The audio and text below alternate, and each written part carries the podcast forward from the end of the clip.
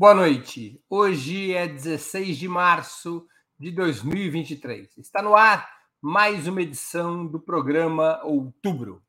O presidente francês Emmanuel Macron, temeroso de não ter os votos necessários para aprovar a reforma da Previdência, recorreu nesta quinta-feira, 17 de março, ao polêmico artigo 49.3 da Constituição de seu país que permite sancionar um projeto de lei sem que esse seja votado pelo parlamento. Apesar dos gigantescos protestos das últimas semanas e sem construir maioria entre os deputados, Macron impôs à França, goela abaixo, o aumento de 62 para 64 anos na idade mínima necessária para a aposentadoria, entre outras medidas bastante impopulares. Novas manifestações estão previstas e já estão ocorrendo nas últimas horas, sempre furiosamente reprimidas pela polícia. Entre os presos está Rodolfo Benjamin Alban Volté Vieira, de 25 anos, trabalhador voluntário dos bombeiros de Paris, filho de uma imigrante brasileira, espancado e detido durante os protestos dos últimos dias. Para conversarmos sobre essa situação, hoje teremos a participação de Ioli Ilíada, doutora em Geografia Humana pela Universidade de São Paulo, integrante do Conselho Curador da Fundação Perseu Abramo e autora do livro Território, o Direito e os Estados Pós-Nacionais. Mônica Bruckmann, professora do Departamento de Ciência Política da Universidade Federal do Rio de Janeiro, uma das principais estudiosas do desenvolvimento econômico latino-americano e das experiências progressistas sul-americanas no século XXI. E Pedro Marim, editor-chefe da revista Ópera, ex-correspondente internacional no Brasil do site Global Independent Analytics, é autor de Golpe à Guerra, Teses para Enterrar 2016 e coautor de Carta no Coturno, a volta do Partido Fardado no Brasil. Em nome de Opera Mundi, cumprimento nossos três convidados. Também informo que faremos o possível para repassar aos nossos analistas eventuais perguntas da audiência, com prioridade aquelas realizadas por membros de nosso canal no YouTube ou que forem acompanhadas por contribuições através do Super Chat e do Super Sticker. Passo a primeira pergunta da nossa noitada. A decisão de Macron, recorrendo a um artigo constitucional considerado amplamente autoritário, poderia representar uma nova etapa na contradição entre os regimes democráticos liberais e o neoliberalismo? Com a palavra, Ioli Ilíada. Boa noite, Breno, Mônica, Pedro. Boa noite a quem nos assiste. Estamos aqui novamente numa quinta-feira quente na conjuntura internacional. E, e antes de entrar na, na, tentativa de responder a sua pergunta, né, porque é, ela aponta uma aposta, é, eu queria um, apontar para alguns aspectos interessantes deste, deste momento é, que a França está atravessando.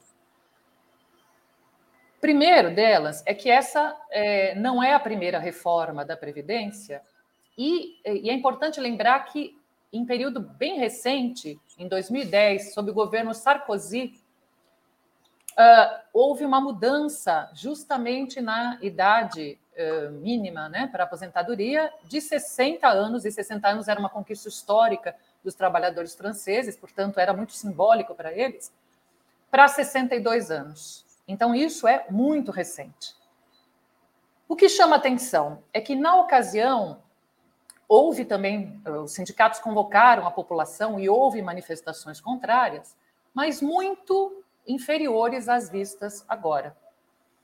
E uh, também as pesquisas de opinião, que todos vocês devem ter visto, no caso desta reforma uh, de agora, apontam que uh, três quartos da população é contra, três quartos são contra a reforma, né, cerca de 23% eh, achariam aceitável a, a dita cuja, é, as pesquisas da ocasião, por acaso eu fui ver, elas é, apontavam um equilíbrio ali, quase 50%, em algumas pesquisas um pouco mais, um pouco menos, achavam que a reforma era necessária. O que isso parece nos apontar? Que há, de fato, um, um, um crescente, uma crescente consciência da classe trabalhadora, e eu vou citar a europeia, porque nesse caso é disso que se trata, mas a gente pode depois extrapolar, é, há um, uma crescente consciência do limite do neoliberalismo, do limite daquilo que foi vendido como uma perspectiva que era dolorosa, mas que era necessária para, uh, apesar de tudo, gerar continuidade de um crescimento econômico e, portanto, de uma possibilidade de, uh, de manutenção de um mínimo estado de bem-estar social. Então, isso me chama muito atenção, porque, de fato, e a gente depois pode discutir melhor isso, quer dizer, uh, não é só na França que a população tem saído às ruas. Claro que o caso francês é mais agudo.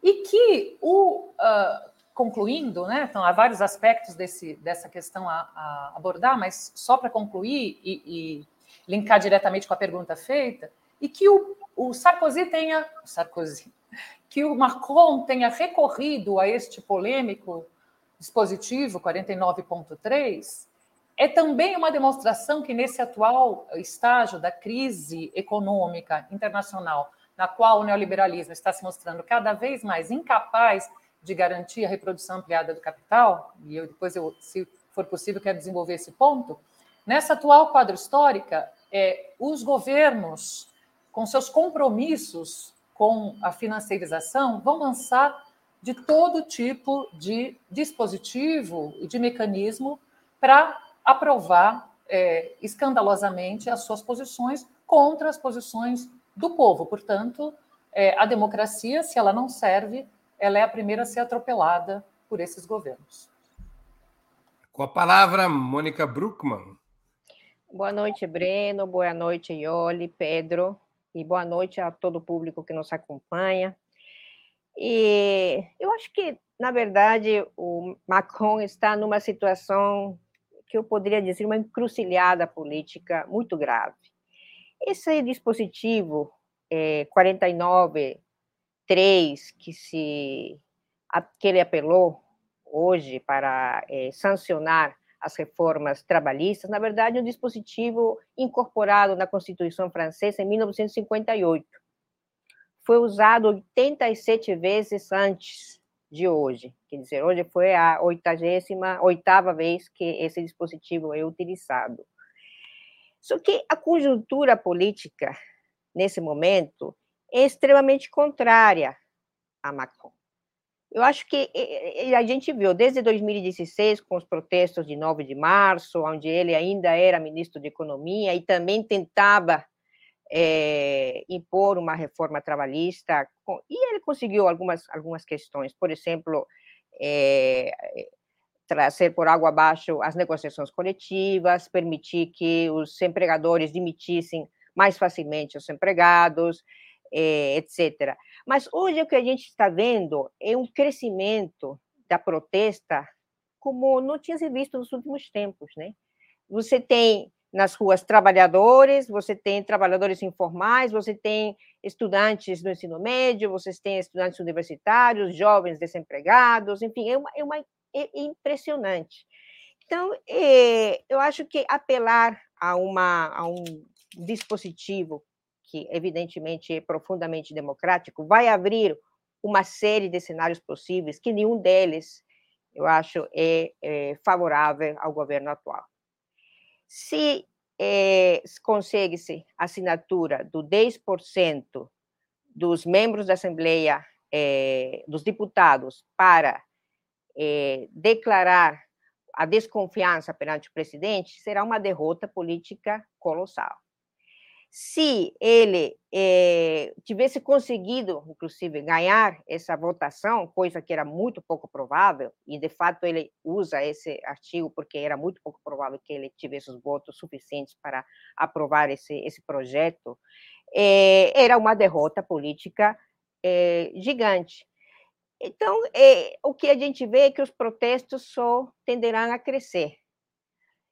E numa conjuntura como essa, como já a Ioli citou, de eh, gravíssimos problemas econômicos, uma estagnação econômica e agora financeiros, todos eles surgindo essa semana num contexto que, é, que é extremamente complexo, eh, nós temos que levar em consideração também que eh, a Constituição francesa permite ao atual presidente a possibilidade, inclusive, de fechamento da Assembleia se ele usar essa prerrogativa depois de uma carta assinada por 10% dos eh, deputados de desconfiança ao seu governo, eu acho que a situação política fica numa, eh, num patamar extremamente complexo e com uma protesta popular crescente. Então, eh, para responder um pouco a sua pergunta, muito rapidamente, eu poderia dizer que é um dispositivo é, profundamente autoritário, que é utilizado exatamente num contexto em que o governo não tinha nenhuma condição de aprovar pela via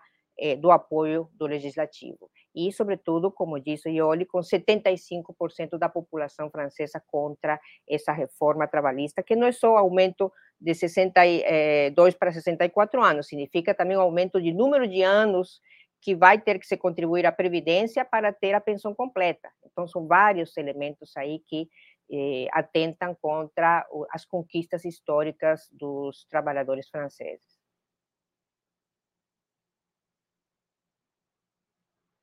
Pedro Marinho com a palavra. Bom, boa noite, Breno, boa noite, Mônica, boa noite, Oli, e boa noite a todos que nos acompanham. É, além do do uso dessa, dessa, dessa manobra, desse dispositivo constitucional, o 49.3, é, é, importante notar que é, o Macron é, se negou a falar, a negociar com os sindicatos ao longo de toda a crise, é, e é importante notar também um outro aspecto que foi a repressão, que justamente o Breno trouxe na introdução, que foi muito dura. É, isso nos leva a uma coisa interessante, porque, bom, agora que o Macron usou esse dispositivo, na imprensa internacional, em alguns veículos, eh, se ressaltou eh, como é um dispositivo antidemocrático, como foi uma forçação de barra, etc. Mas se tem, por exemplo, hoje eu estava lendo a Folha de São Paulo e se fala ali um dispositivo de baixa intensidade democrática. É, isso é interessante porque a gente acaba de vir aí de uma semana em que é, na imprensa se ficou tocando continuamente na questão da Nicarágua, em que essa semana se estava falando, ontem na Folha também se estava falando sobre Venezuela e a necessidade do Brasil pressionar o regime de Nicolás Maduro e esse tipo de coisa, enquanto na França é, se tem uma repressão brutal contra uma reforma que, como eu olho falou, é, três quartos dos franceses declararam é, inaceitável, é, e uma outra pesquisa feita com trabalhadores sindicalizados demonstrou que 93% deles eram contra. Quer dizer, é, se tem aí uma. É evidente que se tem um, um problema democrático no neoliberalismo em si, é, mas que os nossos veículos de comunicação criam uma mentalidade geral, uma imagem geral, um sentimento geral de que esse tipo de coisa é aceitável quando se passa na França, quando se fala francês, é, enquanto, enfim, se dá destaque a, a, a, declarações da ONU comparando a Nicarágua ao regime nazista. É, então, respeito, é, é, respondendo à pergunta, sim, existe um problema em si é, entre a democracia e o neoliberalismo que está se manifestando muito fortemente agora na Europa, é, em razão, por óbvio, a guerra na Ucrânia tem joga um papel nisso, mas a questão é como as elites se posicionam, porque veja, o problema da, da previdência na França é, o, é, próprias instituições ligadas à primeira-ministra francesa demonstrou que não é, não demanda uma, um corte tão radical de direitos. Ou seja, efetivamente é uma demanda ali da, das classes dominantes francesas e, por óbvio, uh, do sistema imperialista para que se, se corte muito, uh, muito profundamente na carne independente de se isso é necessário ou não para sustentar a Previdência Francesa. Muito bem. Vamos à segunda pergunta da noite. Os protestos na França devem ser analisados como um fenômeno pontual, restrito ao tema da Previdência, ou poderiam ser vistos como os primeiros sinais de uma onda generalizada de mobilização popular que poderia se arrastar por toda a Europa, colocando em xeque os chamados governos neoliberais, sejam aqueles de estirpe conservadora, sejam aqueles de matiz social democrata. Com a palavra, Mônica Bruckmann. A gente pode constatar que eh, nos últimos tempos, 2010, a Ioli citou, 2016, 2018, a gente tem visto na França um conjunto de protestos por diversas razões. Vamos lembrar os coletes amarelos, que inclusive surgem com apoio da França insumissa e alguns setores, eh, digamos, eh, não partidários necessariamente da, da política francesa, de frente, mas que expressam um descontento popular crescente em relação não só a temas trabalhistas, mas também desigualdade social, pobreza, miséria, situação dos imigrantes.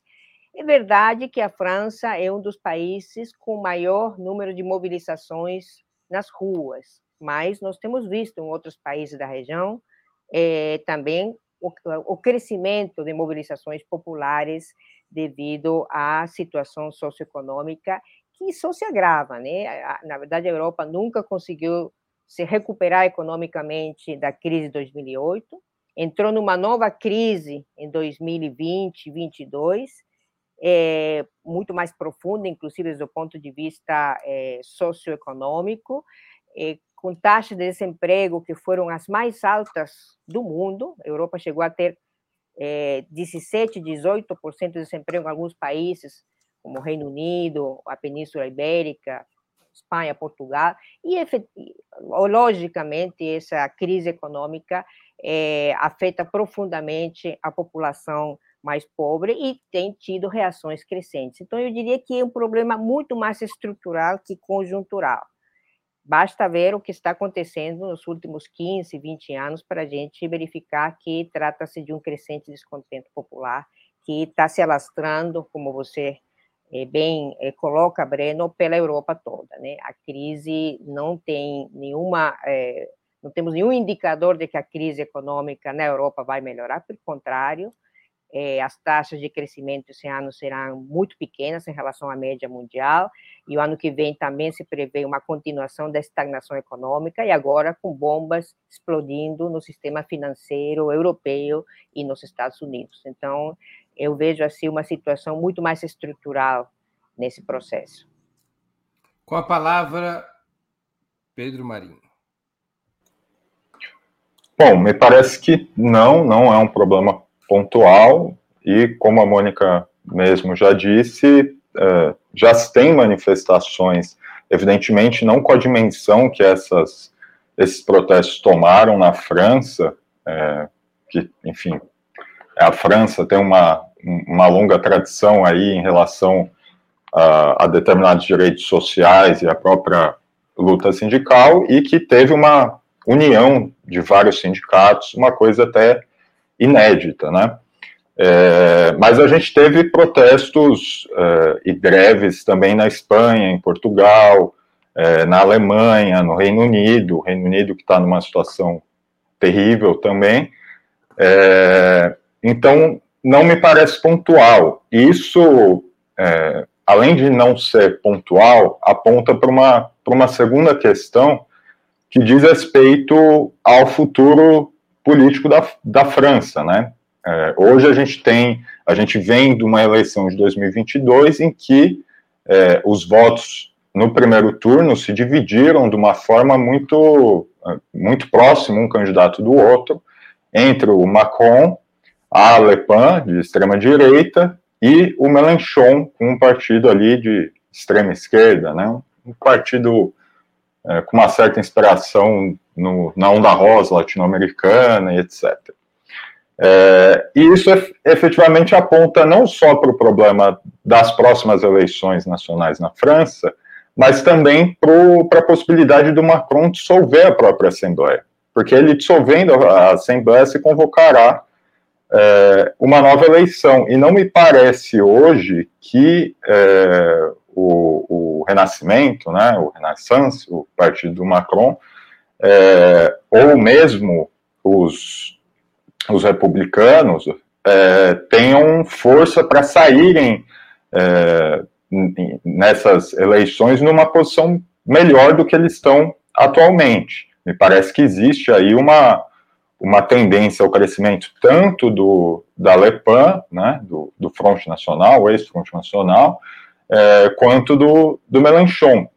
Então, realmente, o Macron está é, naquela situação em que ele sai de uma encruzilhada para cair em outra é, no momento seguinte, e não me parece que há uma solução ali para a França a curto prazo para esse problema político que o Macron está enfrentando e vai enfrentar no futuro, portanto. Ioli Lira com a palavra.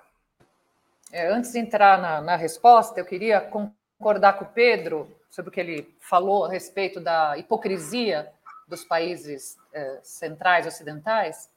É, a primeira coisa que, que, me ocorreu vendo tudo que estava acontecendo na França era: bom, é, quero ver se vão, em algum lugar, em algum fórum, aprovar sanções contra o governo autoritário do Macron na França. Né? Nós sabemos que isso não acontecerá. É, sobre a questão dos protestos, de alguma maneira eu já me antecipei na, na questão passada. Eu acho que nós temos que ver isso como um processo no qual as contradições do padrão de acumulação neoliberal vão se acumulando. E uh, algo que chama atenção, acho que o Pedro também tocou nisso, é que essas manifestações, manifestações de insatisfeitos, de indignados, né, o 15M na Espanha, essas manifestações vêm se acumulando. Mas tem chamado atenção, no final do ano passado e neste ano, é, manifestações com esse caráter mais sindical, com caráter de greve geral. De fato, a França, nesse último período, até por conta da reforma, chamou mais atenção, mas eu quero lembrar que acho que em fevereiro, se eu não estou enganada, na Inglaterra, nós tivemos a maior greve geral dos últimos, das, da última década. Né? Então, também uma greve de setores estratégicos, setores eh, fundamentais, transporte, energia, educação, saúde, etc. Né? Então, eu acho que esse é um fenômeno para nós ficarmos muito atentos. Se isso de fato é uma onda, vai varrer o neoliberalismo, isso é difícil de prever, muito difícil de prever. Agora, para voltar à França, o que é interessante aqui, inclusive como lição aqui para o nosso para nossa terrinha, é o, o claramente Macron fez uma aposta, onde eu vou perder menos. E ele apostou que não haverá maioria para aprovar a moção de censura. E em condições normais de pressão e temperatura, não haveria mesmo. O republicano, que seria o fiel da balança, já declarou que declarou oficialmente, contas de Twitter, declarações em entrevistas, que não votará a favor dessa moção, o que, o que garantiria a permanência. Mas eles não estão contando exatamente com isso que nós estamos nos referindo aqui, ou seja, com as manifestações populares. Quer dizer, é, o crescimento das manifestações populares sensibiliza, para usar um termo mais, uh, os representantes na Assembleia Popular, lá e em qualquer lugar do mundo.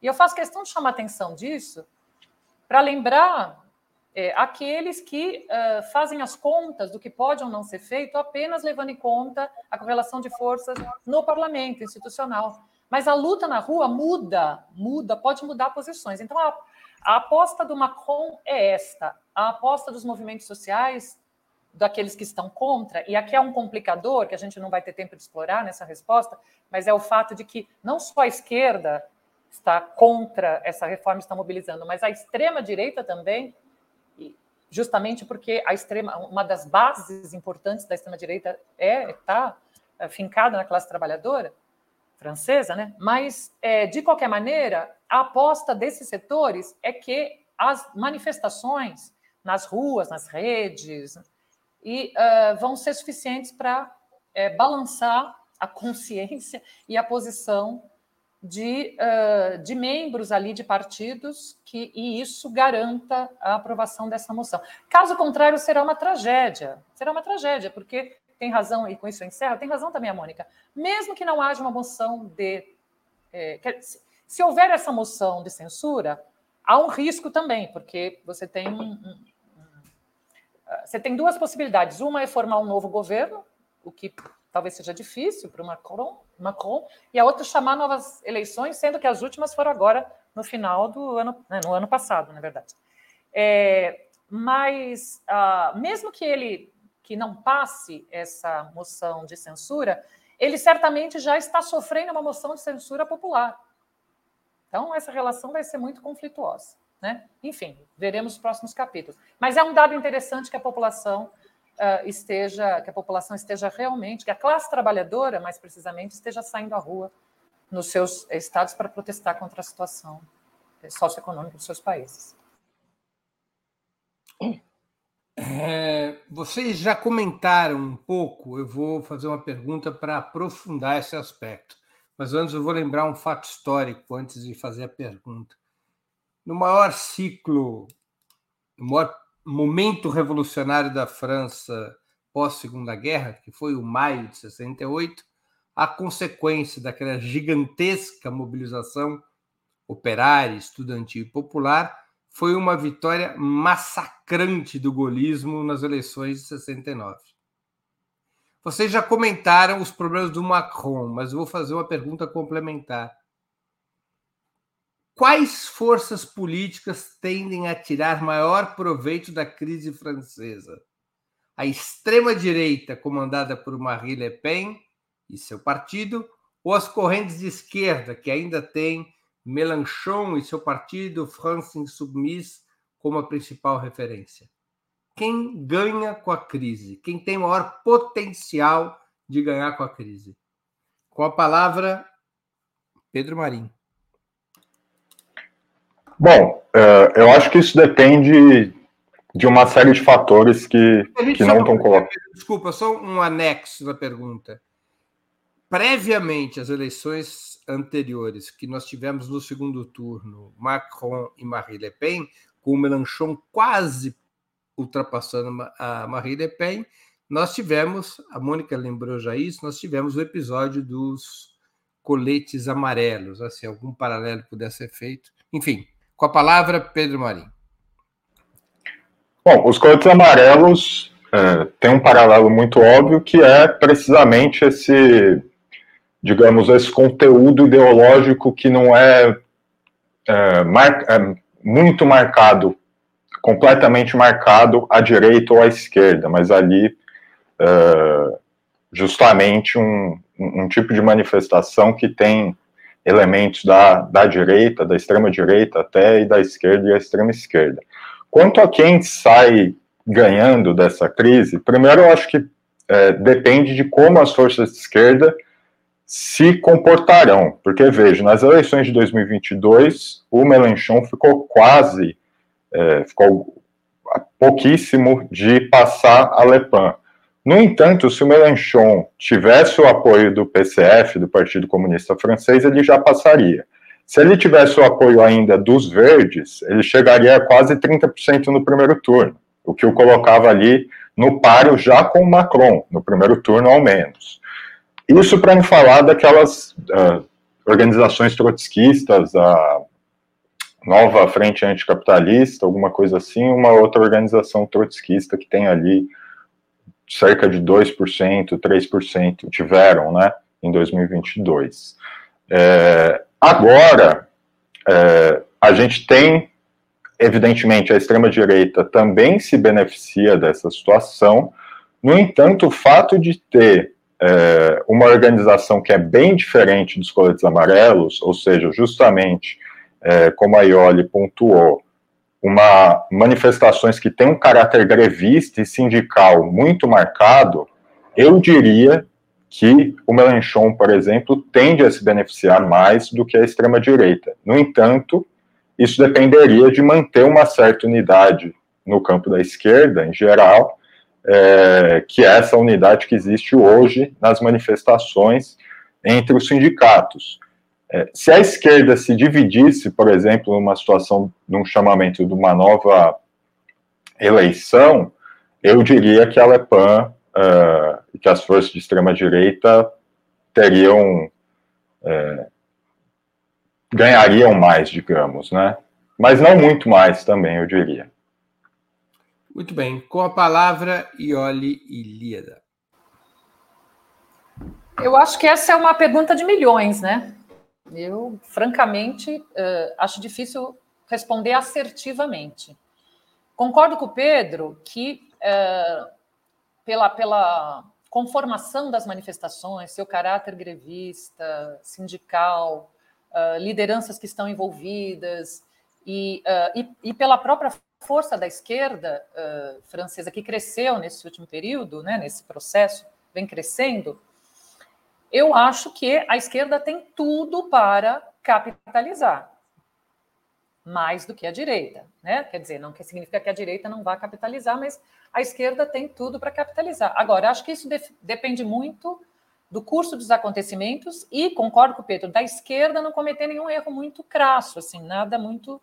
É, a Marine Le Pen, isso está muito evidente, tem feito o possível para aparecer como a face pública da contestação às reformas. Lá como cá, a direita é boa de redes sociais. Né? Então, se vocês pegarem, uh, fizerem pesquisa no Twitter, você vai ver muito a presença do nome dela associada, inclusive, à moção de censura. Ela foi a primeira, embora óbvio que a esquerda também estivesse preparando a moção de censura, ela foi a primeira a ir para as redes, aí para é, falar a respeito disso. Então, é, há riscos. Eu acho que há riscos.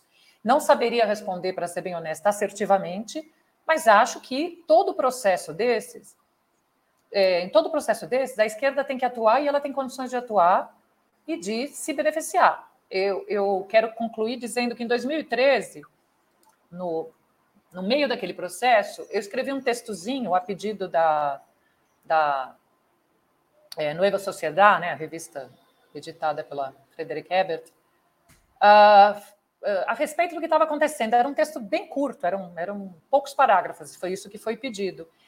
Enfim, não importa o que eu disse lá, mas o título que eu coloquei foi A esquerda não pode temer o povo na rua. E eu continuo acreditando nisso. Quer dizer, independentemente de quem vai capitalizar, o que não pode acontecer é a esquerda temer o povo na rua e dizer não, é melhor a gente uh, abafar essa manifestação, porque há um risco que a Le Pen, de que a Le Pen capitalize. É o que eu penso. Com a palavra, Mônica Bruckmann. Olha, Breno, eu acho que a gente não pode menosprezar a capacidade de mobilização e luta do povo francês. Antes de 68, em 1936, a França teve a primeira grande greve exitosa é, desse país. A França já foi o berço da Revolução Francesa, com tudo que significou é, para a Europa e para o resto do mundo. Logo depois da Segunda Guerra Mundial, em 52, grandes mobilizações. E agora, no início do século XX, um conjunto de mobilizações que tem outro caráter, talvez não é, com a condução é, dos sindicatos, mas com uma outra configuração é, da protesta e da condução política dessa protesta. Eu queria lembrar aqui também que França é, conseguiu em 2000 a jornada de 35 horas, que foi uma conquista é, muito importante para a Europa, quando a Europa, inclusive, avançava uma dimensão da jornada, mas a França estava na, vanguarda. Então, esse recorte de direitos trabalhistas e outras, é, outras conquistas históricas do povo francês podem ter uma reação muito forte, que é, é exatamente o que a gente está vendo. Né? É, uma, uma, uma, uma protesta que está crescendo na sua dimensão política, está crescendo no, na medida em que envolve a diferentes setores da população, e aqui eu quero chamar muito a atenção para o fato de que tem muitos jovens nas ruas protestando, você tem já convocado para amanhã protestas em todas as cidades da França, na frente de todas as, é, as, os governos das cidades, que se você já tem uma articulação nessas poucas horas desde o decreto, é, aprovação da, do, do projeto de reforma trabalhista até poucos minutos atrás, antes de começar o programa, a gente já viu uma série de articulações da protesta a nível, a nível nacional. Então, eu diria assim, vai depender muito da capacidade de condução política desses protestos. E aqui nós temos algumas, alguns aspectos. É, e aí eu coincido totalmente com a Ioli quando ela diz que a esquerda tem crescido nos últimos tempos, é, inclusive crescido numa potencial unidade num frente amplo. Os sindicatos é, têm recuperado uma certa capacidade de luta é, coordenada, que eu acho fundamental, e, e sabemos que na França a extrema-direita sempre teve um teto.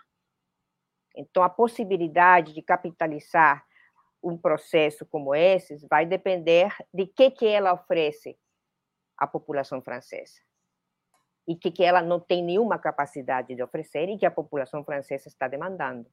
E aí estamos falando não só desses direitos trabalhistas que são o detonante, mas estamos falando também de condições é, econômicas e sociais da população, de é, dos salários, da questão das diferentes pautas identitárias, imigrantes, etc. Então, nós temos um conjunto de reivindicações que, nesse momento, fazem parte de um contexto é, de crescimento dessa, desse descontento popular, que vai ser muito definitivo, e seguramente a condução política é o que vai nos dar a possibilidade de pensar uma resposta à sua pergunta, Breno. Na análise de vocês, qual seria ou qual estaria sendo o peso da guerra na Ucrânia sobre a economia e sobre os conflitos sociais na França? O tema guerra na Ucrânia, em algum momento, tende diretamente a intervir sobre esse cenário de mobilização, na medida em que o governo francês está reoperando, reorientando seu orçamento em função do conflito na Ucrânia? Com a palavra, Ioli Ilíada. Bom, acho que sem dúvida é um, um, agravante, né? É, como já foi dito aqui, acho que foi a Mônica que levantou, é, a, a Europa vem enfrentando problemas já há algum tempo, ela nunca se recuperou efetivamente da crise de é, a crise que eclodiu em 2007, 2008, e, obviamente, a guerra da Ucrânia é um agravante. Né? E, e, desnuda mais essa situação na qual se fala muito em austeridade fiscal, se fala muito na dificuldade do Estado em, em, em manter o seu orçamento em condições saudáveis, e, no entanto, uma parte desse orçamento, quando convém, é usado para a guerra. E, aliás, outra parte, quando convém, é usada para salvar os bancos, né? Mas isso é um outro assunto. Ou seja, eu, eu acho que isso ajuda a, de uma parte, fazer com que a população enxergue a falácia que existe, de um lado, por trás dessa, dessa toda essa discussão sobre austeridade fiscal, sobre regime fiscal, responsabilidade fiscal e que tais. De outra parte, tem um, um componente interessante, porque quando a gente falou de manifestações na Europa, né, mas é, no aniversário de um ano da guerra, houve também manifestações pela paz. Não, obviamente, não tão multitudinárias, menores, mas uh, vem sendo um bloqueio, porque há um bloqueio midiático, um bloqueio ideológico né, enorme com relação a isso, e as pessoas não podem sequer uh, comer estrogonofe, né, que elas podem ser consideradas traidoras, né? Enfim, para criar uma, uma imagem meio caricata, mas que é, não está muito longe do, do, do, clima gerado ali. E então as pessoas, a gente sabe que toda guerra, ela, quando começa, ela tem um apelo forte, um apelo patriótico. Nesse caso é curioso, porque embora a guerra não seja uh, contra esses países europeus, ela na verdade é, na verdade é porque é a OTAN que é o verdadeiro a OTAN barra Estados Unidos são os verdadeiros adversários da Rússia. Então, em tese, a guerra não é contra esses países, mas esses países estão envolvidos nela. E toda discussão, todo discurso inicial desta guerra e de todas as outras é que é, vai ser exigido um sacrifício da população. Mas uh, em nome de em nome da pátria e portanto é, é quase é, é, é meritório, é, né, é nobre fazer esse sacrifício. Nós sabemos que toda guerra começa com esse discurso, mas aos poucos esse discurso vai cansando a população e eu acho que isso está se passando na população uh, europeia. Há um cansaço com esse esforço de guerra, com o fato de que a guerra piorou uma situação que já não era boa com o fato de que eles estão sentindo os efeitos, inclusive até mais do que a Rússia, que, que sofreu várias sanções. Né? E, uh, e, digo isso porque esse pode ser um fator que uh, também amplie é, as manifestações e mobilizações, não só contra a situação econômica, mas quiçá pela paz. E isso pode ser um dado novo uh, nesse cenário geopolítico, inclusive para o encaminhamento de uma solução para o conflito. Com a palavra, Mônica Bruckmann.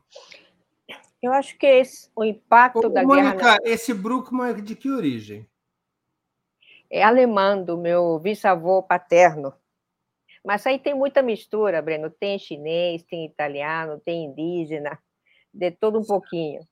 Eu pensei, Bruckmann, o avô dela deve ser um general do Kaiser da Primeira Guerra Mundial. Já me ofereceram fazer um mapeamento da minha família na Alemanha, eu preferi não saber. Tá bom. Vai lá, você com a palavra.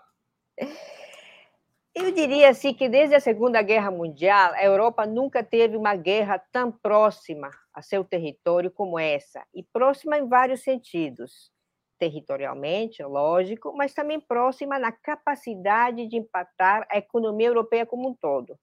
Primeiro, porque deixou claro a dependência energética da Europa das fontes de energia primária russas. Isso, isso ficou claríssimo. A Alemanha, então, nem que dizer. A França tem uma, digamos, soberania energética maior, porque 95% da energia que consome é e produz energia nuclear, mas é, os impactos são outros, um efeito inflacionário altíssimo na Europa toda, é, a energia muito mais cara de maneira geral, e isso que você tocou é muito fundamental, porque obrigou a Europa a recuperar uma visão armamentista do seu orçamento.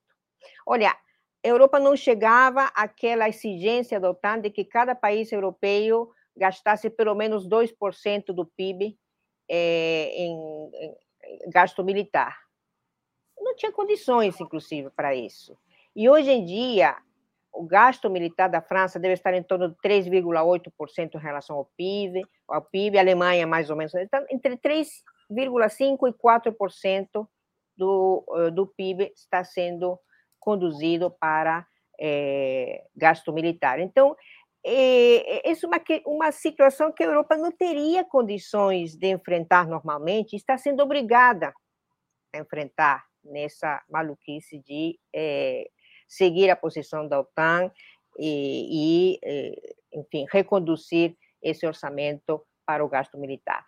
Então, eu acho que a, a, a, o impacto da guerra da Ucrânia é muito direto por várias razões, não só eh, razões econômicas, mas também razões do, do, do, imaginário que vai se construindo em torno à possibilidade de pensar eh, a Europa como é, um espaço de, de, colaboração, inclusive. Né? É, tenho as minhas dúvidas em relação a, a isso também.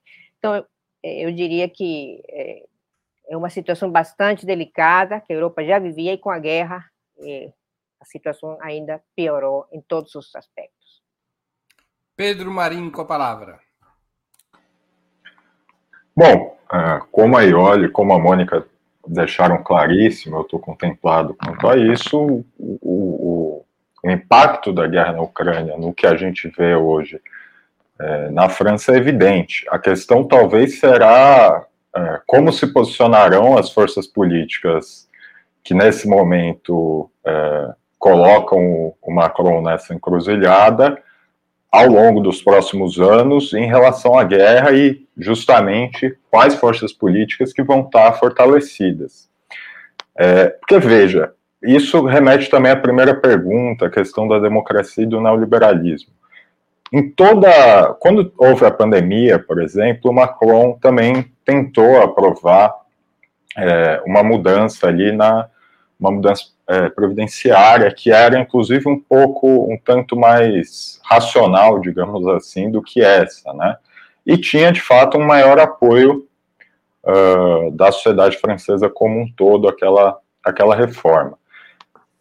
E aí a, a pandemia, enfim, uh, atingiu o mundo todo, acabaram, acabou que não houve condições políticas para aprovar aquela reforma. Desde então, desde a pandemia, quando a pandemia acaba, se cria aquela, aquele sentimento no mundo todo e também na Europa de, bom, vamos retomar a vida, vamos retomar o dia a dia, é, se tem uma guerra que, de novo, como é dessa tradição intrínseca do neoliberalismo, a cada problema que aparece, esse problema tem que ser resolvido uh, no lombo dos, dos, mais pobres e no lombo dos trabalhadores.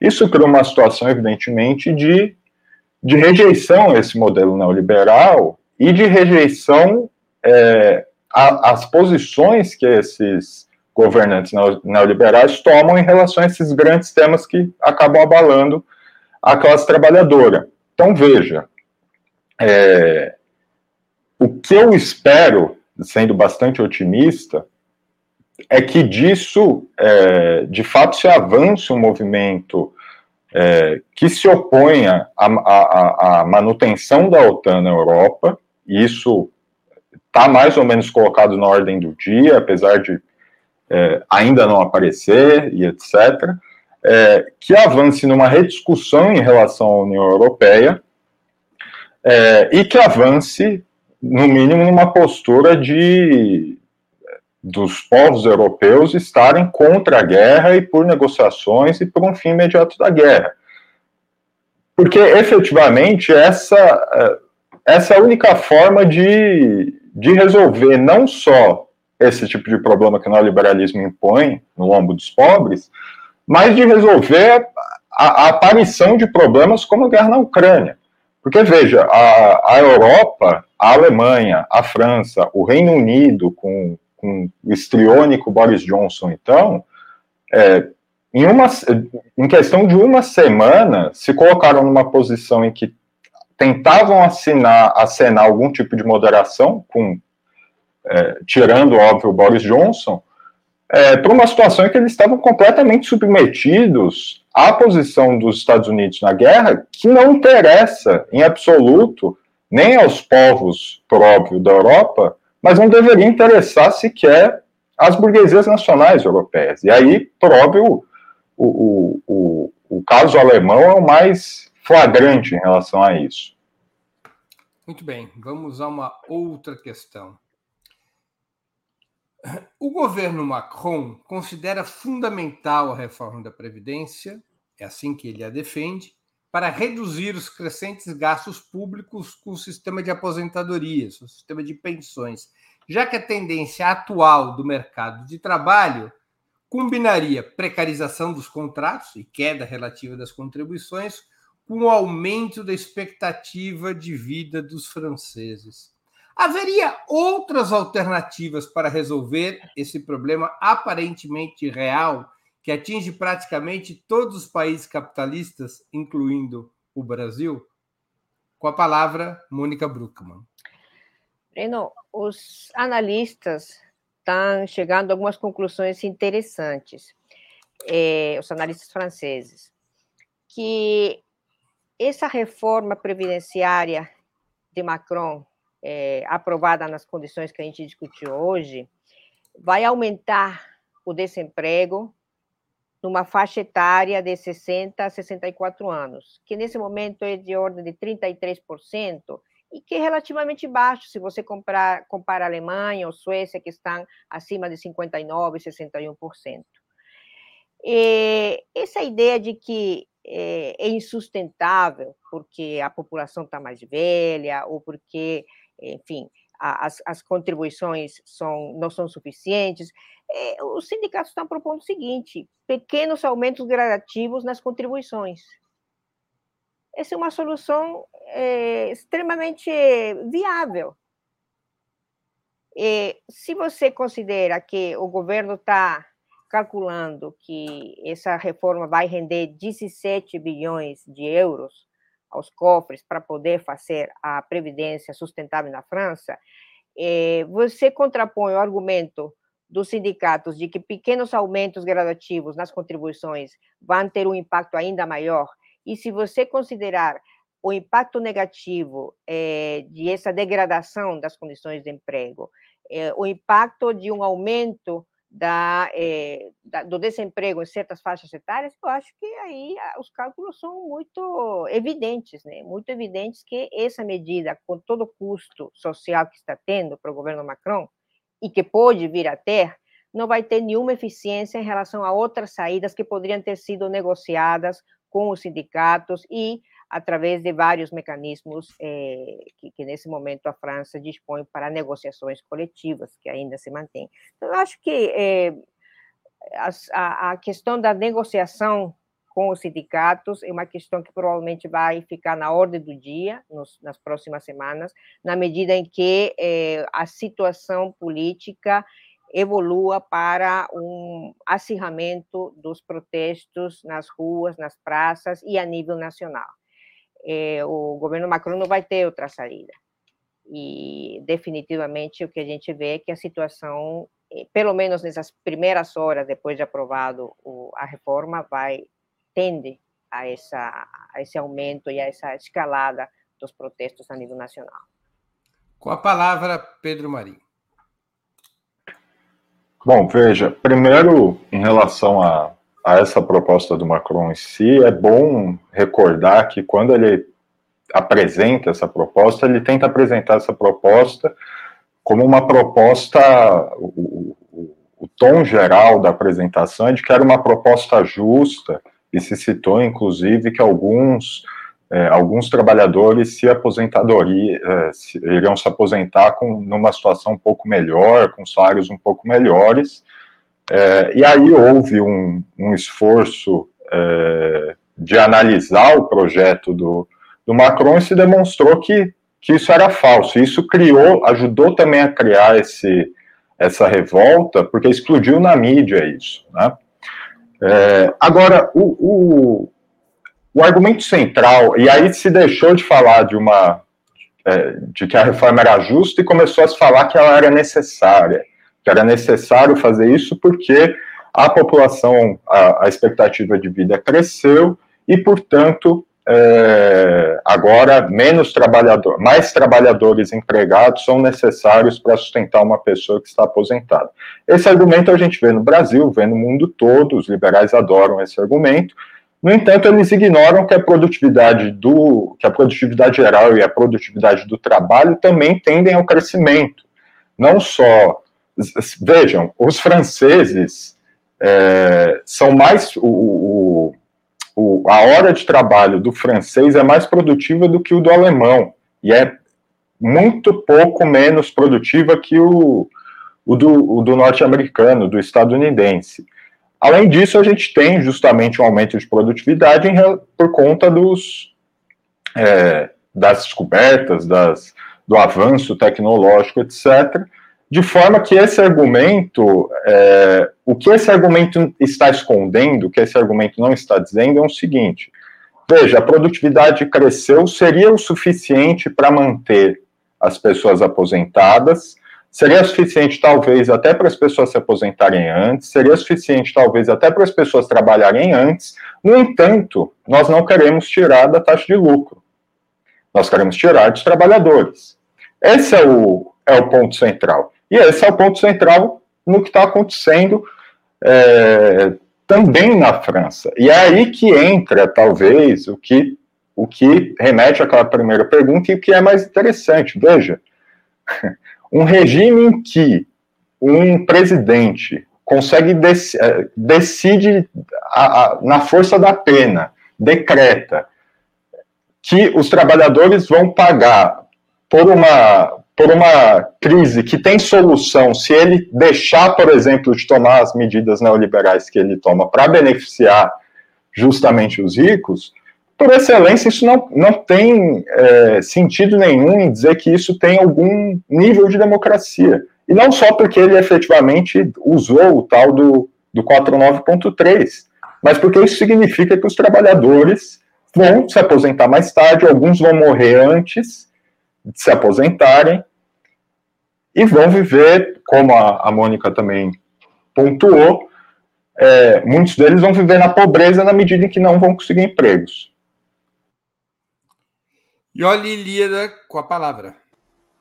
Bom, Bom primeiro que é, por trás desse argumento, que é sempre usado em todas as reformas da Previdência do mundo, de que a expectativa de vida está aumentando e por isso as pessoas podem trabalhar mais, quer dizer, além dos impactos que isso uh, tem no, no, caixa da Previdência, uh, é possível que as pessoas são ativas, podem ser ativas por mais tempo, é de uma perversidade pelo seguinte: expectativa de vida é uma média.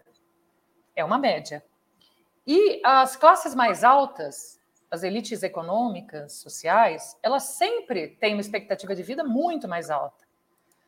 Quando você tem algum, quando a média se altera, significa que houve uma pequena melhoria na expectativa de vida da classe trabalhadora. E essa pequena expectativa de melhoria de vida da classe trabalhadora, que é bem abaixo da média, por razões óbvias, ela é comida pela Previdência, de tal sorte que a maioria dos trabalhadores é condenada a trabalhar até a morte, que é disso que se trata. Né? Quer dizer, você usa uma, uma média, mas a maior parte dos trabalhadores não chegará lá. Essa é a primeira coisa. O outro argumento utilizado pelo, uh, pelo Macron também é perverso pelo seguinte: ele, uh, ele diz que, isso é verdade, uh, a idade mínima para aposentadoria na França é a menor ali do, da União Europeia. Então, é, isso é verdade e também é cruel. Ou seja, em vez de você ter um progresso nas condições sociais da União Europeia, você tem esse sistema no qual é, a concorrência leva a que a pior condição para o trabalhador seja usada como parâmetro. E sobre as alternativas, é, os sindicatos têm uh, discutido muito isso, sindicatos franceses, e para além do que a Mônica já levantou, né, que é um, uma medida simples, óbvia, que é o aumento progressivo da contribuição, eles têm dito o seguinte: bom, se aumentar o emprego, aumenta a base de contribuição. Se aumentar o emprego público, se o Estado contratar mais, aumenta a base de contribuição. Se os salários aumentarem, aumenta a base de contribuição. E, além disso, é justo que haja um fundo público, porque se trata de uma questão de segurança social. E esse fundo poderia ser formado com aumento dos impostos sobre os mais ricos e aumento dos impostos sobre os dividendos. E eu trago essa discussão aqui porque né, ela, ela, também reflete sobre os nossos debates internos. Sobre os dividendos, porque a distribuição de dividendos, né, por conta dessa farra financeira que, né, que virou o sistema uh, internacional, uh, distribuição assim a farta e uh, a taxação é baixa. Então, você poderia taxar mais, dizem os sindicatos franceses, poderia taxar mais, criar um fundo e lá na frente, quando o problema se manifestasse, porque de fato não é um problema orçamentário atual, você criaria compensações. Então, de fato, há alternativas e há, como também os sindicatos têm dito, a decisão é política. Fazer ou não fazer a reforma é uma decisão política, não tem nada de imperativo econômico. Muito bem. Você me permite fazer uma ponderação? Opa, desculpa. Fala, sabe, a Ioli complementa e você faz a sua consideração. Ioli. Não, na verdade é só porque alguém escreveu aí, eu não queria deixar passar, uh, alguns dos nossos uh, fiéis aqui, uh, espectadores, é, para não esquecer de fazer uma chamada pela revogação do novo ensino médio. Como professora de origem, eu não queria deixar passar que é, somos, quer dizer, sou a favor e é uma luta justa, revogação do novo ensino médio já. Mônica. Eu queria um pouco é, comentar aquela falácia da qual a Ioli já falou, de que é, um dos argumentos de fato usados é que uma população mais velha é, tende a diminuir a capacidade de sustentabilidade do, do sistema previdenciário. Coisa ridícula, sinceramente, porque com uma população mais velha, o que a gente observa, e isso é um fato econômico e social, é um crescimento pela demanda de serviços que criam emprego. Então, você tem serviços de lazer, serviços diversos relacionados a uma maior expectativa de vida. E isso tem um impacto econômico grande. Então, essa é uma, uma falácia que acho que a gente tem que desmarcar claramente. E o segundo aspecto que eu gostaria de comentar é o seguinte: como é que um banco como o Swiss Bank vai ter o apoio de 50 bilhões de dólares do Banco Central da Suíça para salvar todos os erros que veio cometendo nos últimos tempos, inclusive lavagem de dinheiro, corrupções, etc. É, e essa vai ser uma prioridade de transferência de recursos colossais, não, que não é do Estado suíço, é dos contribuintes suíços para o setor financeiro, e vai se colocar isso que está se colocando aqui na França como uma, uma é, digamos, precarização inaceitável das condições dos trabalhadores franceses. Cadê o Estado aí? O Estado está para salvar os bancos, e está fazendo nos Estados Unidos, está fazendo agora na, nos Estados Unidos, inclusive, 175 bilhões de dólares serão destinados a salvar os dois bancos que foram à falência esse final de semana. Então, eu acho que isso faz parte da hipocrisia de um sistema que não tem mais condições de oferecer bem-estar à população. Nunca teve e agora menos que nunca. Eu acho que essas questões têm que ser analisadas com bastante, digamos, objetividade. Muito bem. Chegamos assim ao final de mais uma edição do programa Outubro. Nós voltaremos a nos ver com esse trio das quintas-feiras na próxima quinta-feira, dia 23 de março. Eu conversei hoje com Ioli Líada, Mônica Bruckmann e Pedro Marim. Muito obrigado aos convidados e audiência. Boa noite e boa sorte a todos e a todas.